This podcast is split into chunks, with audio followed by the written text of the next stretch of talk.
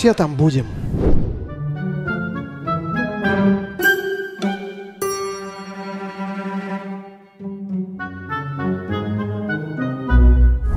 Миф дна.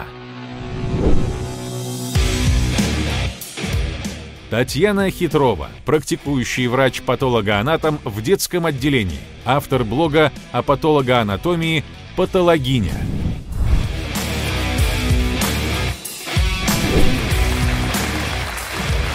Здравствуйте, Татьяна. Здравствуйте, Александр. Я предлагаю нашим дорогим зрителям проголосовать. Как вы думаете, что такое безопасные гробы?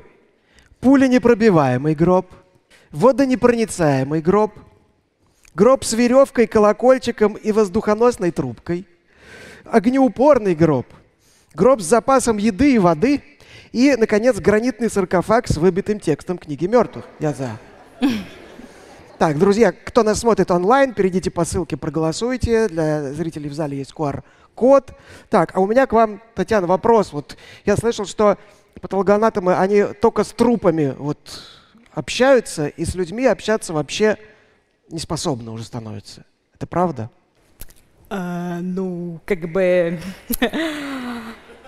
Я, конечно, постараюсь опровергнуть этот миф, но а там уже вам решать.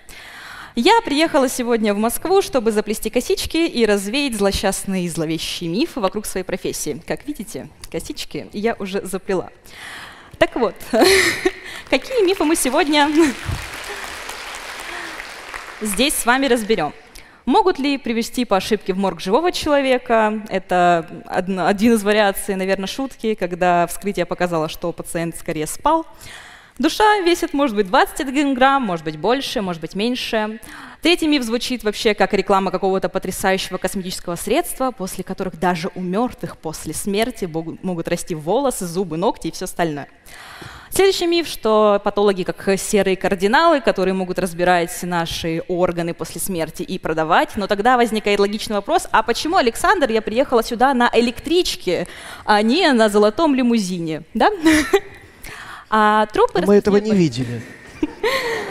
Трупы распространяют болезни. Правда или нет? Что вы вообще себе представляете, когда слышите, там, я работаю патологоанатомом? Чаще всего это вот такой вот мужчина, да, с топором, брутальный, очень жесткий, но чаще всего это женщины, вообще патологоанатомы примерно 80%, наверное, это женщины. Это мое, мое фото из раздевалки.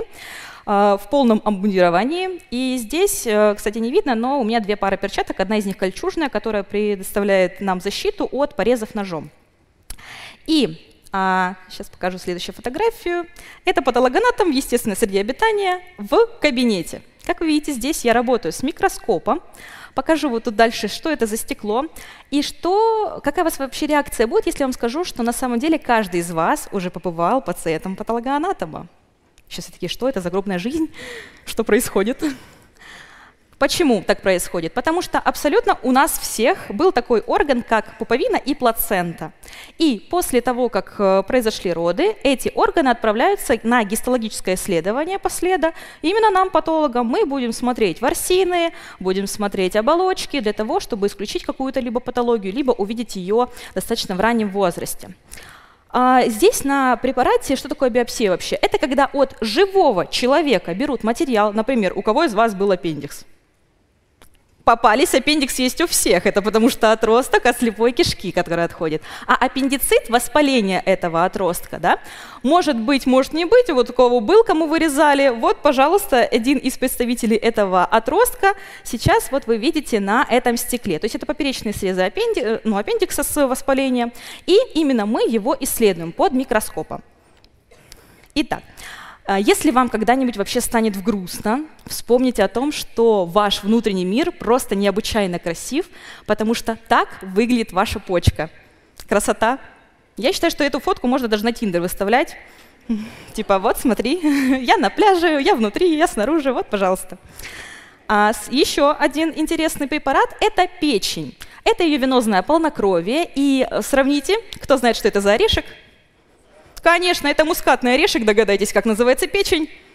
Конечно, это будет мускатная печень. В Фадане достаточно очень много красивых названий и сравнений. Но не всегда то, что красиво, означает, что это здорово. Например, это лимфома Беркета, это злокачественная опухоль из зрелых Б-лимфоцитов. И попытайтесь по этой подсказке догадаться, как она будет называться. Почти, только не звездная ночь, а звездное небо, Starry Sky. Так она выглядит, причем на макропрепарате. Поэтому помните, да, что не всегда то, что красиво у нас на микро, выглядит красиво на макро. Откуда же вообще столько мифов, столько различных зловещих фактов вокруг нашей профессии, потому что на нас влияет культура, логично, да, то есть книги, фильмы, сериалы, мультфильмы или различные игры. К примеру, я решила зайти в Steam и найти игры про морг. Думаю, вдруг там что-то интересное создали, потому что век технологий, игр. Я нашла Autopsy Simulation. Это игра, и я думала, вот, сейчас покажут вам набор инструментов, покажут, как выглядят настоящие органы. Но на самом деле это оказался обычный хоррор, и посмотрите, какой здесь миф подтверждается. Если что, это секционная. Секционная – это зал, где проводится аутопсия. Что это такое? Видите, на столе лежит? Это еда, конечно, это пончики. Естественно, я вас, наверное, сейчас удивлю этим фактом, но патологи не едят в секционном зале. Мы едим в столовой, представляете? И вообще я ненавижу любые анекдоты, связанные с тем, что мы едим в секционном зале. Я надеюсь, что тот, кто придумал анекдот про гречку, будет вообще гореть в аду и крутиться в гробу, даже если он будет был кремирован, он все равно будет вертеться там. Следующая игра про морг, Mortuary Assistant. Тот же самый хоррор, видите, который добавляет только всяких интересных фактов. А, вы еще наверняка слышали, что «а правда, что есть какая-то паранормальщина». И вот ты сидишь на дежурстве в кабинете, и вдруг слышишь какие-то голоса, которые из секционного зала начинают распространяться.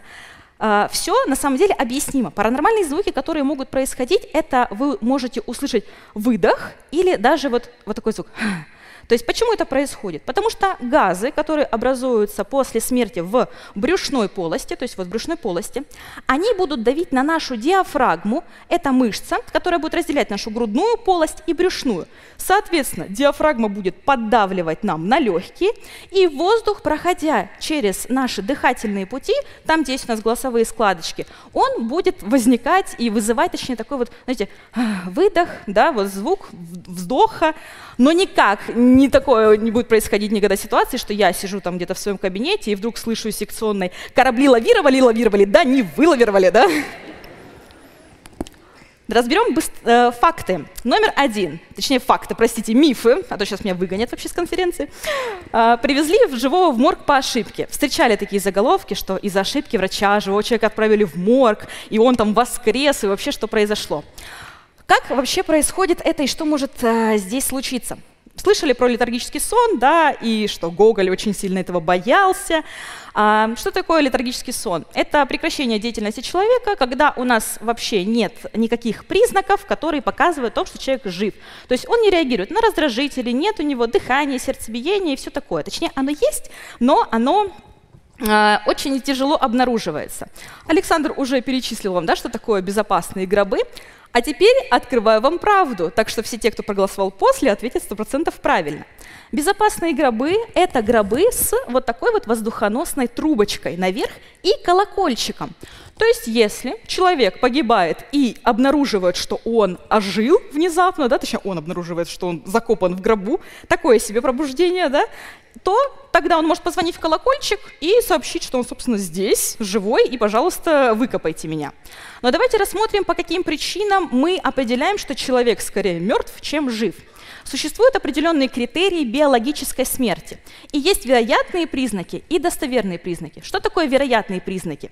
Это признаки, которые будут э, находиться у человека, который находится в состоянии клинической смерти. То есть если мы можем его вернуть да, с того света. Что у него будет отсутствовать? Деятельность ЦНС – это рефлексы. То есть если мы потыкали человека иголочкой, а человек в ответ потыкал в нам в печеночку, да, то, скорее всего, он жив. Сердечная деятельность, из которой будет выливаться пункт про артериальное давление и пульс. А, движение, то есть тело пассивное, никак человек не проявляет то, что он жив. Но есть и достоверные признаки, которые 100% показывают, что человека уже никак нельзя реанимировать. И они делятся на ранние и на поздние. И сейчас судмедэксперты, коллеги, могли бы а, как-то немножечко докопаться до меня и сказать, что а, ранние признаки охлаждения, что это не совсем верный термин, и я с ними абсолютно буду согласна. Потому что говорят, типа, ой, тело еще остыть не успело, а он, она уже там наследство делит, да, слышали такую фразу? Но это в корне неверная фраза, потому что тело не охлаждается, оно действительно приобретает температуру той, ком той комнаты или того, той местности, где тело было найдено. Допустим, если я умру в Антарктиде, то мое тело будет приобретать минусовую температуру, отрицательную. Но если я, допустим, погибну где-нибудь в пустыне Сахаре, то я буду прожарки well done где-то вот так вот. А, дальше, высыхание. Высыхание – это потеря телом влаги, и запомните этот факт, он пригодится нам чуть-чуть позже. Мышечное окоченение, да, то есть когда у человека очень а, жесткое такое тело, и его очень тяжело перемещать. Трупные пятна, кошачий зрачок, сейчас покажу вам, и позднее гниение, жировозг, мумификация и пятна Лерше – Показываю наглядно. Что такое пятна Лерше? Это вот такие треугольные образования. Почему они происходят? У человека были, сомкните глазки, да, то есть прикрыты веки, и вот этот участок, который оставался на воздухе, он потемнел, скукожился, и вот это вот будут достоверными признаками смерти пятна Лерше. Еще феномен Белоглазого. У нас у всех с вами зрачок в норме, да, там, если это не колобома, а, у нас он кругленький. И если мы даже немножечко сожмем с вами глаз, то он вернется в свою обычную исходную форму. Но у мертвого человека будет вот такой вот, как кошачий зрачок, вот видите, он такой продольный, и он уже обратно свою естественную форму не восстанавливает. Трупные пятна, почему они могут появляться? Происходит это из-за перераспределения крови. И в зависимости от того, а, человек умер в какой позе, допустим, он мог погибнуть, когда он повесился, либо, допустим, а, лежа на спине, либо на животе, то у него будет перераспределение кровообращения, кровь будет под действием силом тяжести спускаться в ниже лежащие сосуды и постепенно будет пропитывать ткань. От этого будут возникать эти пятна. Дальше, гниение, тоже запомните этот факт, он пригодится нам чуть-чуть дальше. Это разложение сложных азотсодержащих органических соединений, да, то есть вот те микробактерии, которые потом и создавали газы, которые помогли вот делать вот этот а, звук, да, выдохы. Жировозк или адипоцит, адипо это и есть жировая ткань э, на латыни. Это трупный э, воск или жир, то есть вот видите, так выглядит человек, покрытый им. Почему так происходит? Потому что путем без кислородного доступа происходит бактериальный гидролиз. А, поднимите, пожалуйста, руку сейчас, у кого любимая сказка «Спящая красавица»? Сейчас она перестанет ей быть. А, все мы наверняка читали с вами сказки «Братья Гримм» или «Шарль Перо», но на самом деле а, прародитель настоящего оригинала был сказочник Базиле. И сказка называлась «Луна, солнце, Италия». В чем был смысл этой сказки? А, девушка заснула беспробудным сном. Как вы знаете, беспробудным сном иногда называется смерть. И через 9 месяцев после того, как ее посетил некрофильский принц, у нее родились э, мальчик и девочка, Луна и Солнце. И в Патане, и в судебной медицинской экспертизе такое действительно может произойти. Если погибает беременная женщина на большом сроке, то те самые газы, которые образовывались, да, помните, при гниении, могут настолько поддавливать брюшную полость, что матка, которая находится в малом тазу, будет выталкивать плод наружу. Больше ничья это любимая сказка? Прекрасно, идем дальше. Миф второй. Наша душа весит 21 грамм. Вообще, откуда взялась эта цифра 21 грамм? Кто это доказал или кто это а, вообще подтвердил? Какие научные исследования? Если начинаем копать глубже, то мы натыкаемся на биографию Дункана Макдугала. Кто это был? Это был американский медик, который построил такие большие весы и решил взвешивать людей а, за секунду там, до их смерти и сразу после нее. То есть человека, это были шесть туберкулезных больных, прекрасная выборка, правда, шесть человек. клал их на весы, обнулял, и сразу после смерти он их взвешивал. И, мол, у всех этих шестерых людей была потеря веса в 21 грамм. Но давайте посмотрим, какие были реальные цифры и какие были исследования. То есть если бы я совершила какое-то научное открытие, я бы сразу постаралась это максимально там, доказать, распространить во всех журналах, позвать экспертов, показать, что вот, действительно, там я не шарлатан, и все произошло так, как произошло. Но Дункан МакДугал, он, э, во-первых, взвесил только вот этих шесть людей, и он, э, по рассказам его близких, взвешивал их очень неоднородно. Кого-то он взвешивал сразу после смерти, кого-то он взвесил через час и 40 минут, и поэтому мы не можем с вами опираться на эту цифру, потому что цифры у всех были абсолютно разные. А потом, когда захотели прийти другие врачи и проверить его э, теорию о том, что душа весит 21 грамм, потому что за счет чего тело становится легче, он сказал, а я разобрал уже весы, все, пардону прошу. Как бы, ой, как жалко, что нельзя проверить доказательства моих слов. И потом он признался, что действительно его э, рассказни были неправдоподобны и не научные, и он впоследствии отказывался от этого эксперимента. Но почему-то вот все зацепились за этот 21 грамм, и никак до сих пор не уходит эта мысль. Еще про мысль. А, говорят, что вот душа — это просто вот что-то нематериальное, да? Но, к примеру, у нас есть мысль, которая тоже нематериальная, правда? Но, тем не менее, у нас есть электроэнцефалография, которая позволяет с помощью электродов, прикрепленных к вашей голове, зафиксировать деятельность вашего мозга. Третий миф. У мертвых после смерти растут ногти и волосы. Здесь могла быть реклама вашего препарата, да? А, как вы видите, это э, ходячий мертвец. А, почему такое происходит? Правда ли? А тут и правда, и нет, потому что волосы и ногти – это структуры, которые минимально, им нужно минимальное количество кислорода для того, чтобы расти. И первые сутки, может быть, максимум двое, действительно, после смерти они за счет тех веществ, которых они накопили в себе, они могут расти. Но это настолько микроскопический будет рост, что мы его не сможем обнаружить нашим человеческим глазом. Но что мы сможем обнаружить и увидеть? Слева вы видите кисть человека без кожи, правую, и кисть, соответственно, с кожей. Происходит, э, нам кажется, да, что волосы и ногти растут, особенно у мужчин, когда щетина более обнажается, да, что э, санитарам приходится даже подбревать человека, э, если там того хотят родственники. Происходит это из-за потери влаги телом. И поэтому нам кажется, да, что если мы вот натянем здесь подушечку пальца, что как будто наши ногти или волосы кажутся немножечко длиннее. Кстати, интересный факт, посмотрите на свои пальчики, в них нет мышц. Здесь будут проходить только сухожилия, которые идут на наши предплечья, и в наших пальцах есть только кожа, подкожировая клетчатка и сухожилия.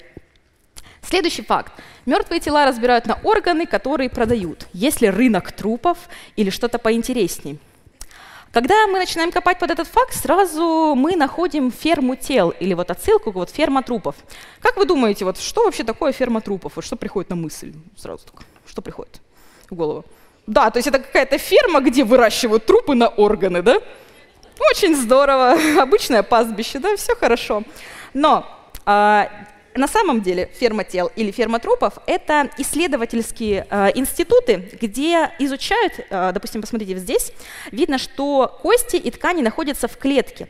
И изучают люди, каким образом факторы окружающей среды, либо животные, влияют на скорость разложения тех или иных тканей. Допустим, вот там тело было в одежде, как э, будет оно разлагаться, если это будет песчаная земля, если это будет ветер и солнце, а если мы оставим в открытой местности — а если там их разорвут гиены. И это помогает ускорять эм, э, раскрытие преступлений, потому что эксперты начинают э, знать точно, каким образом на тело влияют те или иные факторы. То есть, таким, э, как вообще появляются там тела? Это люди, которые хотят завещать свое тело после смерти науке. Кто хочет завещать свою смер- э, после смерти свое тело науке? Оставьте, пожалуйста, свои контакты на выходе из зала. Сожалению, в России пока что такого нет. А, и еще один а, полумиф такой, да, почему, откуда это идет, что вот, трансплантологи, патологи, серые кардиналы. Фильм «Не дыши», который добавляет этих э, факт, фактов, мифов, закройте ушки, если не хотите спойлеры. А, «Не дыши 2». Там папа выкрал дочку свою, там 13 лет, для того, чтобы пересадить ее сердце маме. Возникает логичный вопрос, э, как и зачем, и каким образом сердце 13-летнего ребенка может обеспечить потребности э, сердца взрослого там, человека, да, то есть потребности в кислороде взрослого человека. И почему вообще донорство и черной трансплантологии не может существовать? Потому что, во-первых, после смерти наступает аутолиз. Что такое аутолиз? Это когда клетки после гибели, они начинают самоперевариваться – то есть если мы, допустим, посмотрим а, сразу после смерти, как выглядят там органы, то они еще будут сохранять свою структуру. Но если пройдут сутки, двое, то уже там мы видим аутолис, аутолис, аутолис. И патологи тоже люди, у нас тоже есть свой график работы.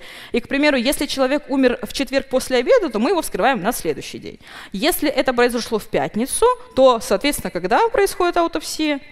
В понедельник. Поэтому постарайтесь в пятницу вечером не умирать чтобы нам побольше рассмотреть всяких структур. А донорство живых то есть мертвые органы никому не нужны. Это все равно, что вы пойдете купите кусок там, э, печени, мышц э, где-нибудь на рынке и попытаетесь себе где-нибудь там э, пересадить, да, приклеить, чтобы она работала. То есть там, ой, у меня там печень больная, да, пойду вот куплю себе там говяжью, да, быстренько операцию мне сделают, и вот снова можно пить. То есть такого, к сожалению, не произойдет. А донорство и трансплантология в России а, во-первых, хочу вам сказать, что э, у вас есть э, презумпция согласия в России, то есть вы уже согласились на то, чтобы ваши органы могли э, изымать э, сразу после смерти, если это происходит в условиях стационара. Но, во-первых, должна быть констатация смерти мозга. Донорство бесплатно, вы не можете, вы знаете, шутки есть там, ой, продам почку, куплю iPhone. Не купите, потому что донорство бесплатно. Целые органы можно пересаживать, а можно пересаживать э, части, либо дольки. Допустим, в печени у нас э, много долей и долек, и вы можете пересадить кусочек кому-либо, да, и у вас печень за счет э, двух процессов, это гипертрофия, когда клеточка просто кушает много, да, и становится больше, вот увеличивается в размерах, и гиперплазия, когда была одна клетка, она разделилась, стало две клетки. Печень возвращает свой исходный размер. То есть и вы можете жертвовать либо вот целые органы, допустим, вот почку. Э, кстати, еще один интересный факт, что когда вам пересаживают почку, чаще всего вы дальше живете с тремя почками какое-то время. Потому что пока новая не прижилась, старые, которые там могут повреждены быть э, каким-либо заболеванием, их не удаляют. И жизнь органов вне тела. Как вы понимаете, как только орган лишается своей э, кормяш, э, кормяшной базы, да, то есть он лишается пищ, питательных веществ, которые приносят нам кровь, лишается кислорода, то орган очень быстро погибает. И для того, чтобы не было вот этих вот всех э, перекупщиков, да, э, печень не бита, не крашена, то есть нам нужен кто? Трансплантационный координатор, который будет следить за тем, чтобы все было честно, чтобы донор и реципиент а, были здоровы, были подготовлены, и это прям огромные организации решают, консилиумы врачей, для того, кому что пересадить. Но главное, помните, что мертвые ваши органы никому вообще не нужны. Миф 5. Трупы распространяют болезни. Ошибался даже великий Тургенев, который писал «Отцы и дети». Кстати, этот миф вообще очень часто, что вот, с патологами нельзя общаться, потому что они с трупами постоянно там взаимодействуют, и они все вообще пропитываются болезнями, и вообще к ним лучше не подходить, да? Вот слышали такое? И сейчас все, кто со мной фоткался на перерыве, мне нужно срочно искупаться в ванне с хлоргексидином. Ошибался. Почему Тургенев? Потому что он сказал, что Евгений Базаров заразился возбудителем брюшного тифа, да, бактерии сальмонелла тифи, после того, как он проходил там практику в морге. Но почему это не могло произойти? Потому что основной путь передачи – это алиментарный. Алиментарный – это через рот. Последствием когда вы там продукты питания какие-то потребляете. То есть поэтому заразиться от трупа он не мог. Я даже нашла вот такой вот интересный заголовок, что молодая жительница Саранска подцепила заразу от серийного убийцы некрофила. Что я обнаружила, когда читала эту новость? А, трупный яд. Тоже знаете, да, вот трупы, они вот из, из, источают прямо яды. Что девушка познакомилась с убийцей, который э, в своей квартире коллекционировал трупы, с ними периодически совокуплялся, и потом пошел поцеловался с этой девушкой, и у нее выскочила сыпь. Даже такой а, сделали эпизод в сериале «След». Почему это неправда, этого не могло произойти? Потому что трупный яд, вот эти вот четыре наименования, это продукты, помните нашу нашу пасхалку, да, которую я говорила 20 минут назад, это продукты гнилостного распада белков. И они являются кожным, глазным и дыхательным ирритантом. Что такое ирритант?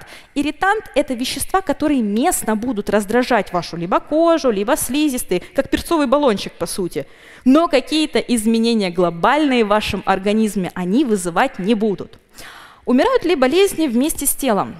Некоторые да, некоторые нет. Но я бы лучше, наоборот, делала смещение акцента на здоровых и живых людей, потому что вас, скорее всего, убьет курение, алкоголь и неправильный образ жизни в целом, да, то есть э, экология, все такое, чем а, взаимодействие с э, аутопсией.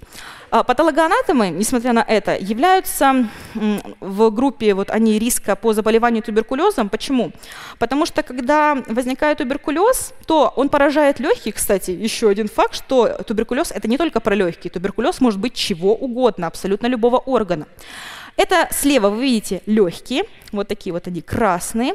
И вот эти вот белые очаги, видите, здесь сверху название мелкоочаговый, значит мелкие очажки, прогрессирующий, значит он увеличивается да, со временем. То есть была вот такая вот небольшая долька поражена, а потом она стала распространяться. Диссеминированный, это значит рассеянный да, туберкулез. Либо в печени, помните, мы говорили, да, что можно пожертвовать целую долю печени свою кому-то, и она спокойно вот отрастет, как у ящерицы хвост. А, лабулярный козиоз – обезосление, лабулярный лебус – это долька, козиоз – это такой как творожистый некроз, потому что, вот, знаете, как казеин, допустим, да, вот белок есть. С обезослением – это когда соли кальция начинают пропитывать вот этот очаг.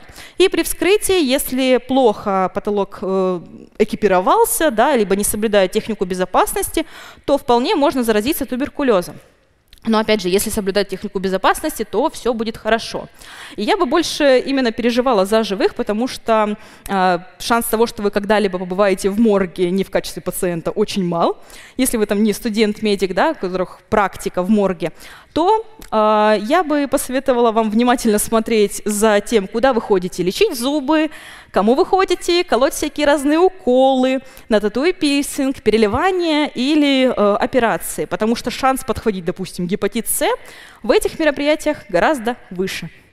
И список рекомендованной литературы для вашего удобства я ее разбила на художественную и научную и научно-популярную.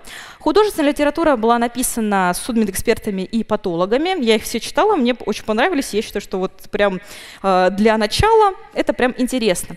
И научная и научно-популярная литература. А если вы хотите прям посмотреть картинки, если вы не пугаетесь, все хорошо, то вот э, Паулина Лопатнюк, патологи, тайная жизнь серых кардиналов в медицине, там тоже картинки есть. Зайратьянс — это вот любимые атласы, прям база а, в, студентов, которые изучают патан. А, там прям очень много картинок. А если вы хотите прям поизучать патогенез, то нормальным человеческим языком а, будут а, написаны вот все в книге «Основа патологии заболеваний по Робинсу и Катрану».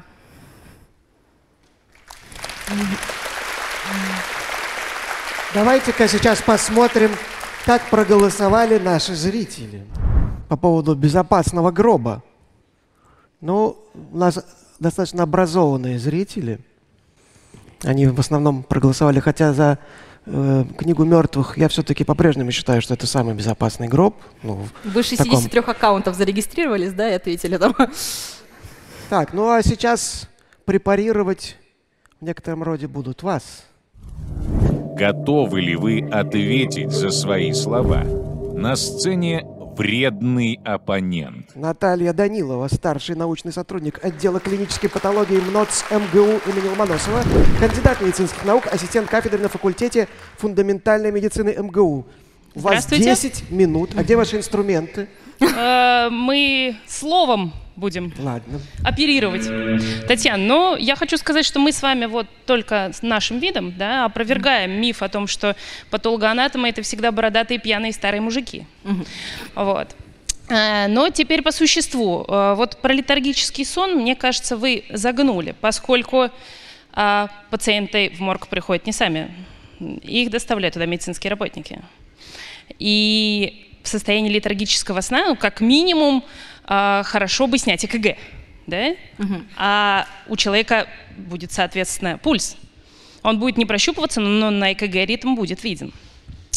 Так что вот хочу я поставить под сомнение то, что вы говорите про, про то, что пациенты могут привести в морг и вскрыть живого и так далее. Это скорее больше из разряда вот этой желтой прессы. Но вы не перечислили один из признаков, по которому любой, сидящий здесь, может понять, находится человек в состоянии летаргического сна или нет. Что это за признак? Окей, okay, Google. Так, я, с вашего позволения, назад. А, классно. Ага, а, мы перечислили с вами достоверные признаки смерти. А, я забыла, если мы проводим разрез, то у живого человека будет э, кровотечение, то есть кровь будет идти. Так, ну да. Инфаркт меняется? Да, действительно, у э, человека в состоянии летаргического сна будет капиллярное кровотечение. Если вы проткнете его иголкой или порежете лезвием ему палец, то э, выяснится, что никакая это не смерть. И еще у меня есть претензия к вашему докладу по поводу все-таки инфекционных заболеваний. Известные случаи в Африке, когда вот недавно, в 2015 году, люди заболевали эболой после похорон. Угу. Которая, да. да, прокомментируйте, пожалуйста. Вот, вот забыли нам про это рассказать. А, спасибо. Я считаю, что да, я недостаточно рассказала вам про заболевания, которые могут передаваться после смерти. Например, а, есть племя в Папуа-Новой Гвинеи, которое считало, что если они будут поедать мозги своих врагов, то они будут вместе с мозгами впитывать их, а, собственно, накопленные за всю жизнь знания, а, если сердце, то храбрость и все остальное. И когда они это делали, то э, они приобретали болезнь Куру. Это болезнь, э, которая вызывает э, трансмиссивные губчатые энцефалопатии. Не пугайтесь, сейчас переведу на человеческий. А, трансмиссивные, да, это передающиеся через что-то. Губчатые, а, соответственно, когда мозг становился похож на губку из-за того, что белки, прионы, которые вызывали это заболевание, они вызывали болезнь мозга. Энцефалион – это мозг, патия или патос – это заболевание. Поэтому патологи, да, или патологоанатомы – это люди, которые должны изучать и анатомию, и, собственно, заболевания. Но я считаю, что наша аудитория это достаточно образованная, она не будет типа, о, Соколов Панчин, о, сейчас мы съедим их мозги и получим их знания, да? То они будут приобретать все-таки естественным путем, повышать свой уровень образования. Пора и поэтому... сматываться. И поэтому а это была Ауди... бы хорошая идея. Да, аудитории это не грозит. Я же правильно понимаю, да, что вы просто будете приходить на ученые против мифов и смотреть эти выпуски, а не поедать мозги. Если бы так было можно, то всех ученых бы давно съели, наверное. Так, а еще инфекции? А. Чем можно еще заразиться от трупа? Не только туберкулезом. Я вот э, немножко про себя скажу. Я с трупами, например, не работаю вообще. Я из тех патологов, которых Татьяна перечислила в начале. Я всю жизнь смотрю только прижизненный материал. Но при этом я все равно боюсь заразиться. Чем? Хламидиозом? Нет. А, если мы говорим, допустим, про вирусные заболевания, то, как мы все знаем, да, что вирусы, они живут только в живом организме, и при распространении в окружающую среду они очень быстро погибают. Тот же самый, тот, кого нельзя называть, точнее, то, что нельзя называть, тире 19, да, очень быстро в окружающей среде э, погибает.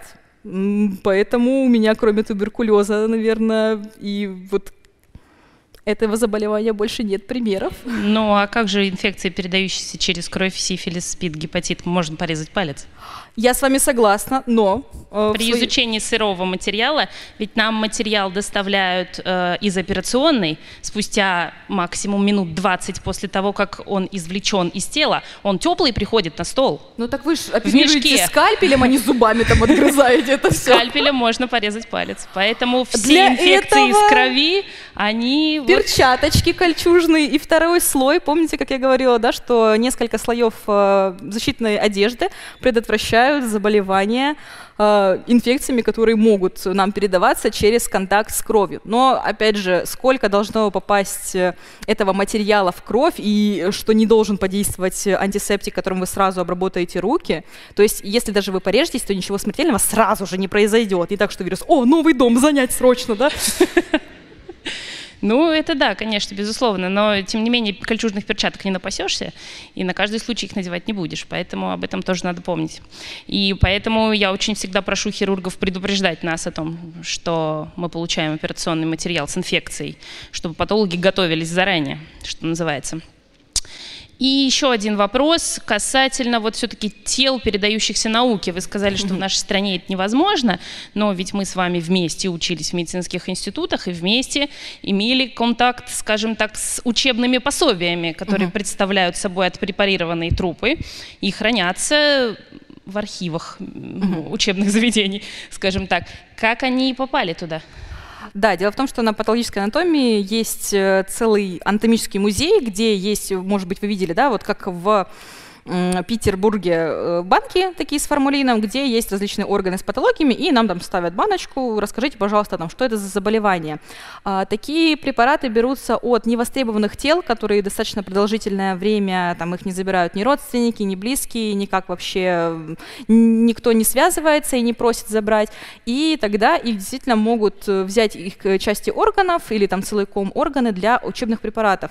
Но в России сейчас, к сожалению, нет регламента, который мог бы помогать нам собирать новые препараты для обучающих материалов, да, потому что очень многое влияет, влияет на нас и, мне кажется, русская православная церковь, и это тяжело осуществить, потому что представьте, что сразу после смерти человека нужно связаться с тем университетом, в который вы хотите передать э, тело. Они должны осуществить транспортировку, бальзамировку, э, чтобы не было нарушений кожных покровов. И это, это достаточно тяжело осуществить, э, потому что если бы это было легко, то я бы, наверное, бы первая согласилась, потому что я сейчас преподаю анатомию, я и после смерти ее хочу преподавать, да, чтобы там на моих костях все изучали студенты.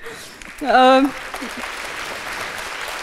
нет, ну а что, мы же за экологию, правильно? Потому что хоронить и место земли, где может там вспахана пшеничка, э, тратить плохо. Если мы кремируем человека, то выбросы в атмосферу. А вот так вот разбирать на органы, чтобы дальше люди продолжали обучаться на них, э, мне кажется, это самый экологичный, самый интересный и хороший вариант. Но опять же, если родственники будут против, то это достаточно тяжело будет также осуществить, потому что волеизъявление родственников всегда будет э, на первом месте, нежели чем там какое-то сотрудничество, договор, э, соглашение там с тем же самым вузом.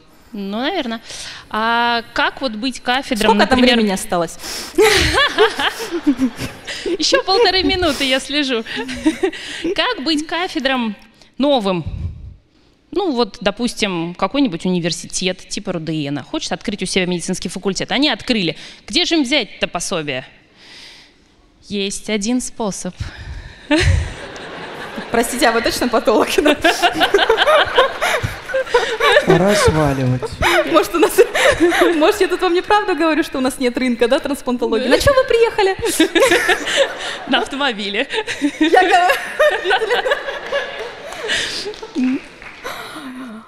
Так, э, где взять препараты? А, предложу креативный способ развивать э, виртуальные игры, вот этот 3D-модели, рисовать настоящие э, правильные игры, где не будет всяких пугалок, страшилок, а где будут э, настоящие органы показаны во всей своей красе.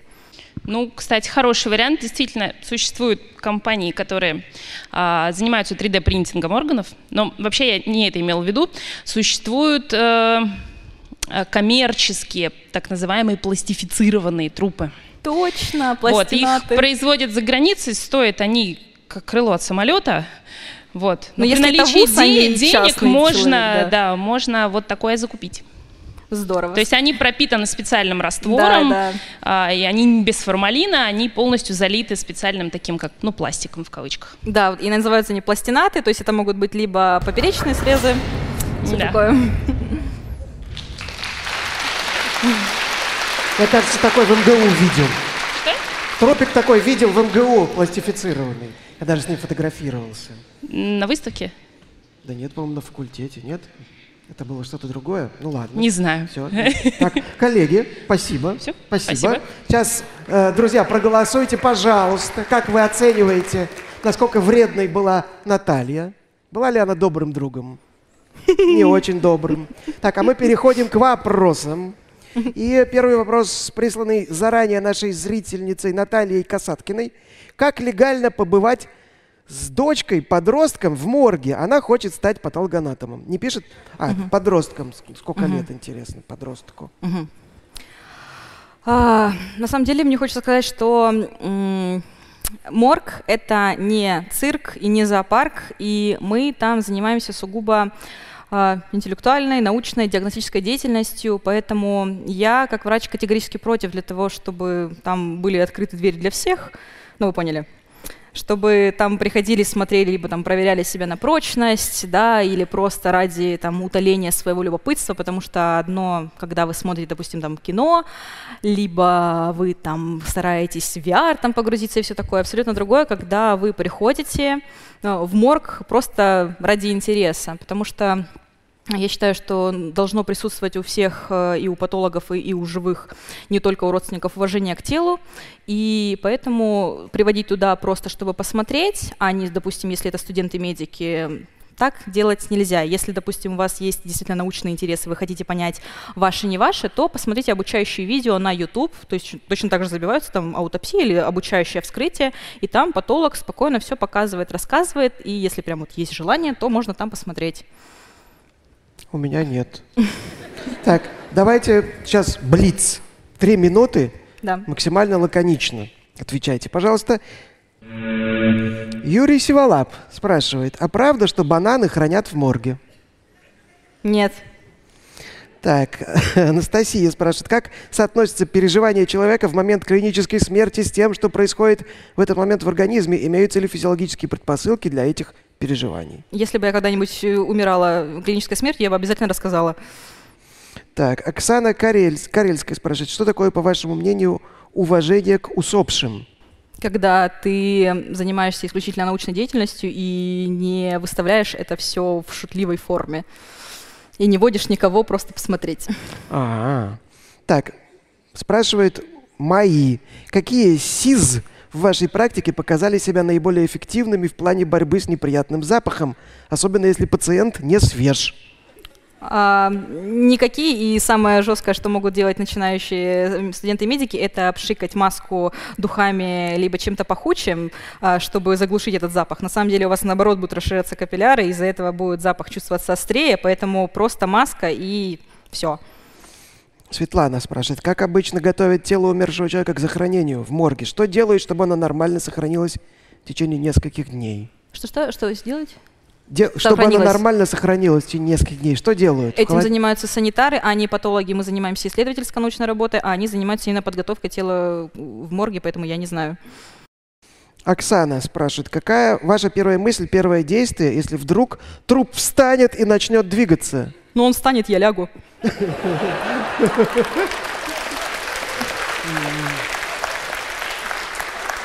Карл Август Аванти. Были ли случаи, когда люди приходили в ужас, узнав, что их материал, полученный в результате хирургического вмешательства или биопсии, будут изучать патологоанатом?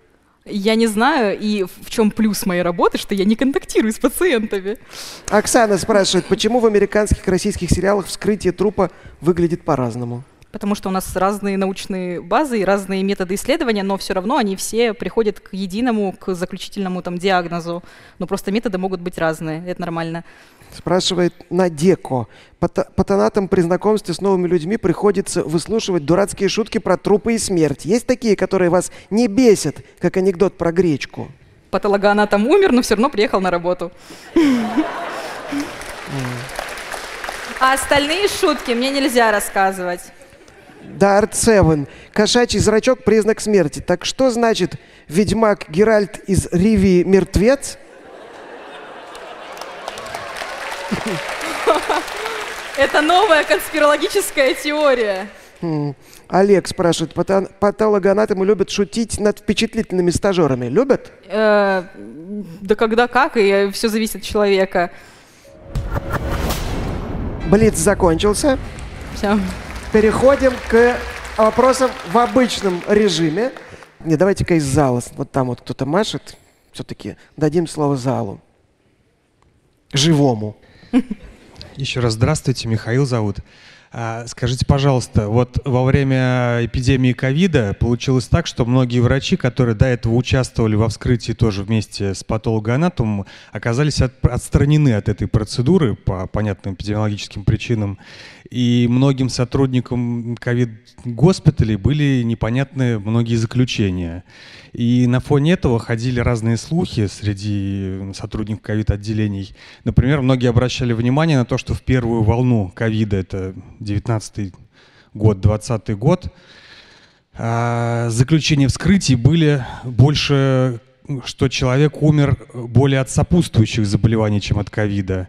В 2021 же году и в 2020 все чаще заключением и патологоанатомической причиной смерти, патологоанатомическим диагнозом был уже ковид. Я хотел узнать, как все-таки дифференцируется причина смерти, если есть множество сопутствующих патологий, которые могли быть э, обострены, об, усилиться в связи с ковидом, э, является причиной смерти эти патологии, там, дистрокультурная какая-нибудь энцефалопатия, ХСН и прочее, атеросклероз и так далее? Или же все-таки ставится диагноз в пользу ковида? Спасибо, Спасибо за ваш вопрос. А, диагноз ставится по тому, как скажет Минздрав, какие выйдут э, примечания, новые приказы. Поэтому здесь все регламентируется именно официальными документами, которые нам будут присылать в 2019, 2020, 2021, 2022 году и так далее а не по тому, там, какое заболевание, там, тяжеление, сопутствующее, основное и так далее. Спасибо.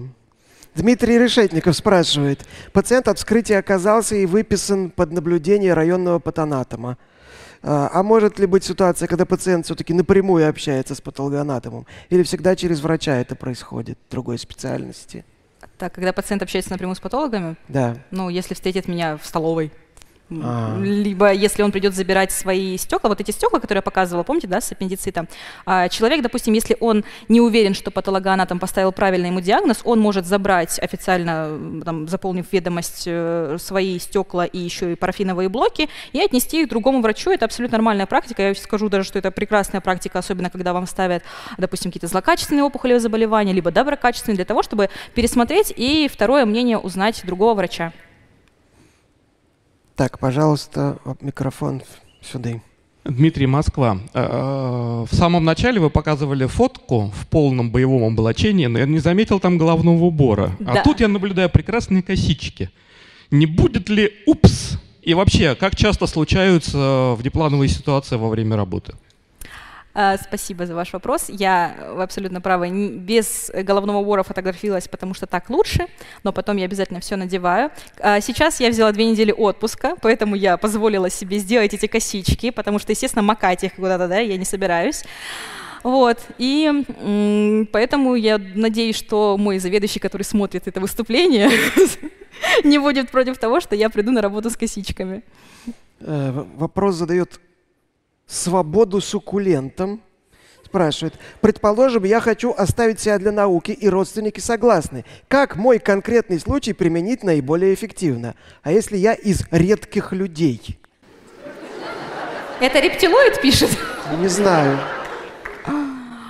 А, я думаю, что пока что это неосуществимо в России. Опять же, если у нас есть юристы, которые специализируются на этих вопросах, поправьте меня, пожалуйста, я с удовольствием э, развенчаю у себя этот миф. Там вот кто-то прямо прыгает. Дайте прыгающему человеку микрофон, то еще что-то случится. Здравствуйте, меня зовут Елена, я родом из Саранска. Татьяна, спасибо за позитивный доклад. Я работаю учителем вокала, и мне очень интересно, можно ли смоделировать такую ситуацию в вашей работе, научную деятельность, чтобы вскрыть гортань человека, и чтобы он после смерти смог издать звуки экстрим-вокала с движением черполовидных хрящей, ложных связок. А вы точно преподаватель вокала?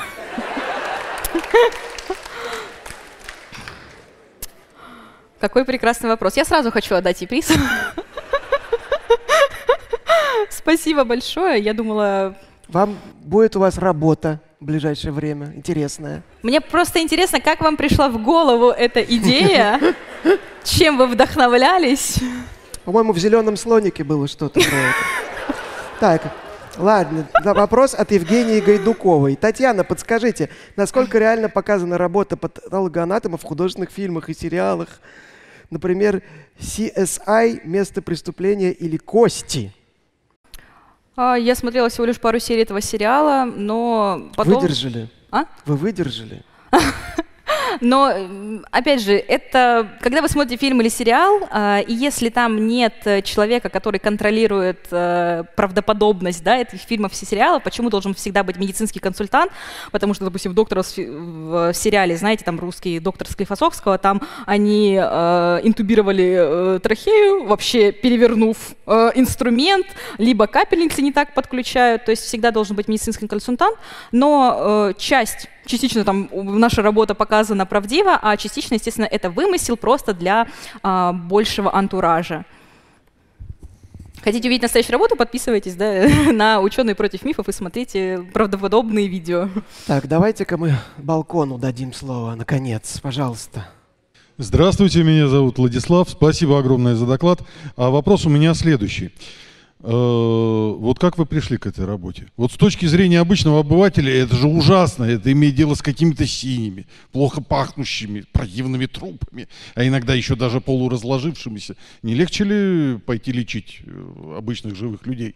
То есть как приходит патологоанатом к своей работе? Меня нес аист и уронил в морг.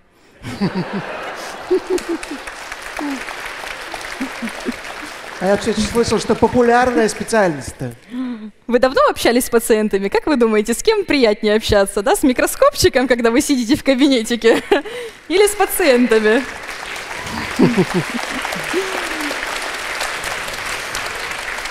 Так, вопрос задает Виктория. Одним из вероятных признаков смерти является полное прекращение деятельности ЦНС. А как же опыт с лягушкой без головы из школьного учебника биологии, по которому видно, что после смерти остаются простые рефлексы? Или это неприменимо к человеку? Не совсем так. Там лягушку стимулировали током, и остаточные, вот там отстил э, забыла, простите, название наших э, веществ, которые помогают передавать нервный импульс, они э, стимулировали сокращение мышечное, но опять же оно через какое-то время исчезает. И, допустим, если лягушки два дня, то вы уже там никак ее не простимулируете. Так, то есть если к свежему трупу подвести электричество, да что такое? Откуда у вас все эти идеи? Сразу вспоминается Франкенштейн, там все такое. Когда так, меня дай... спросят, почему живых нельзя пускать в морг, ну, в смысле, вы поняли, да? Не медиков. Я сделаю нарезку из всех вопросов. Там такие огни святого Эльма крутятся. Дайте, пожалуйста. Здравствуйте. А, Юлия, Москва. Вопрос следующий. Вы рассказали, и мы, что трупы разлагаются, пахнут, и это нормально. А, разных особо почетных граждан, а, фараонов и так далее бальзамировали, чтобы потомки на них наблюдали в эстетичном виде. И тут хотя бы понятно, есть вещества, которые замедляют гниение. А есть еще разные типы святые, как минимум в христианстве и в индуизме, чьи мощи нетленные лежат, благоухают, и ничего им не делается. А есть ли какое-то нормальное научное объяснение, или это просто сказки истории, это невозможно? Спасибо за ваш вопрос. Нет, конечно, это возможно, потому что мы можем применять э, бальзамирующие какие-то средства, которые действительно будут, как помните, жировозг, да, который полностью как мумифицирует тело и не позволяет пробиваться там запахом, не позволяет э, разлагаться телу, то я думаю, что такое осуществимо. Это не сказки, там не миф, просто так не используется при э, трупах, которые поступили, да, вот э, в морг, которые готовятся к захоронению, потому что это нормально, да, там, если э, человек все равно мы через пару дней не будем видеть, он никак э, его способ или там скорость разложения не будет влиять на нашу жизнь. Так, вопрос от Идалтыча. Сколько студентов-патологов отсеивается после первого вскрытия трупа?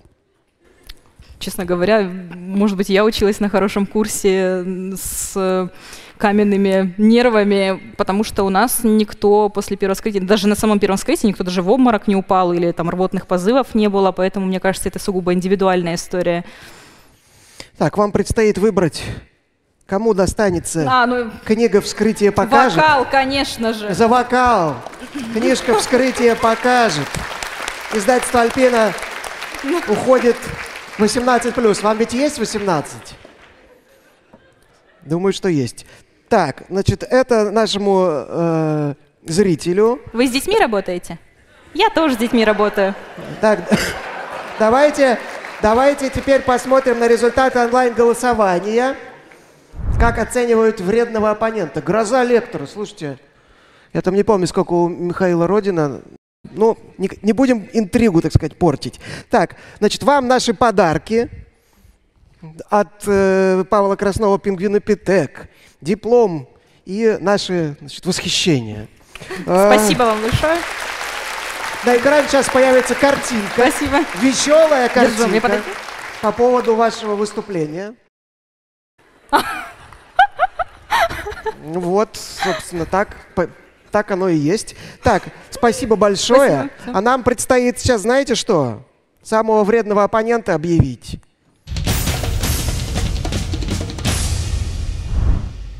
И это все-таки Михаил Родин, которому достается вот такая вот масочка от кожевенной мастерской Архкожа. Надо будет, Миша, ты потом, теперь ты должен свои передачи вести только в этой маске. Окей, Так. договорились. Как минимум одну подводку в ней запишу. Так, ты хочешь сказать что-то? Говори. А, Я хотел сказать спасибо за то, что оценили, так сказать, мой труд нелегкий. А, Я считаю, что на самом деле вот э, то, что вы придумали про вредных оппонентов, это очень полезно, потому что это развенчивает миф о том, что ученые друг с другом не спорят. И на самом деле, если бы вы побывали на любой научной конференции, вы бы увидели, что там бои происходят не на шутку. Я однажды видел даже, как один очень уважаемый известный исследователь реально встал на колени и просил прощения за те ошибки, которые он допустил в докладе после того, как его Нет. затюкали оппоненты. Мы такое не будем поощрять. Спасибо, Миша. Приз Спасибо. тебе отправим. У вас появились вопросы. Вы с чем-то не согласны? Пишите комментарии с хэштегом постскриптум. Докладчик будет отвечать на ваши вопросы в прямом эфире на канале Лаборатория научных видео. То есть эти промежутки между щитами позволяют работать мечом. Плоские щиты как раз очень удобно держать нахлест друг к другу. Вот примерно с этого расстояния имеет смысл переходить в низкую стойку